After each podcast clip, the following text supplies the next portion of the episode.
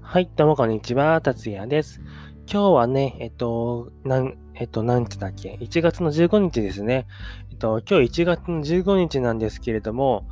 今日にね、僕、面接のね、以前、バイトにちょっと行ったんですけれども、面接の結果がちょっとね、受かってたら来るっていうことで、ちょっとね、ドキドキしながら待っている最中ですね。まあ、いつもはね、こうやって収録とかコツコツ作業をやってる時って、結構お休みモードにして、通知をオフにしてるんですけれども、今回はね、仕方ないんで、ちょっと、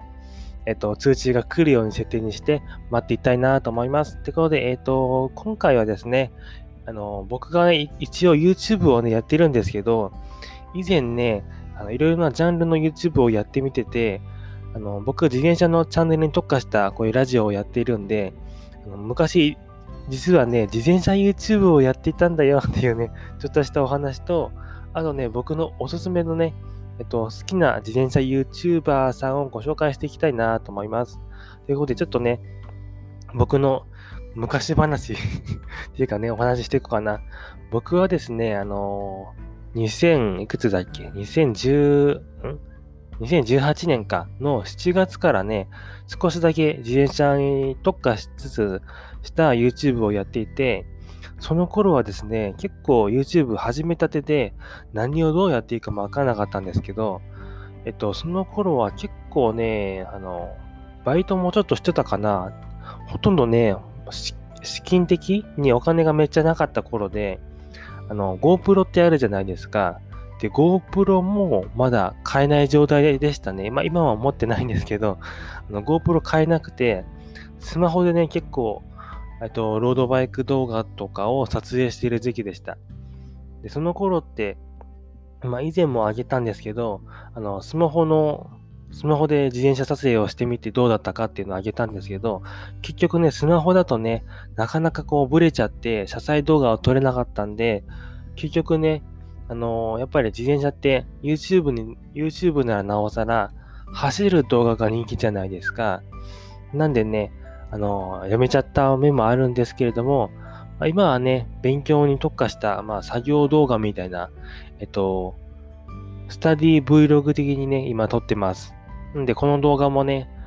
えっと、動画じゃないか。この収録している最中もね、動画を撮っているんですけど、これが YouTube に上がるって感じですね。よかったらね、YouTube の勉強ルーティンみたいな、勉強 Vlog みたいなのチェックしてくれたらありがたいです。ということで、こんな昔話は過去のものとして置いといて、えっと、僕のね、好きな自転車 YouTuber さんをちょっとご紹介していこうかなと思います。で、ざっと3人ほどあげようかなと思うんですけど、今パッと思いついた感じなんですけれども、多分皆さんは多分自転車好きの人は結構知ってるかなと思うんですけど、えっと、まずですね、一人目、ちょっと一人目は結構個人的に僕がすごい好きなんですけれども、あの、コンポデリングさんですね。コンポさん。コンポさんは結構僕も最近はちょっとね、あんまりリップとか送れてないんですけど、ツイッターで結構仲良くさせていただいてて、えっと、YouTube 始めた頃もね、僕がちょうど始めたぐらいにちょうど、あの、始められて、すごい急激に伸びた方なんですけど、あの、どんなバイクに乗ってるかっていうと、トリックのエモンダーに乗ってますね。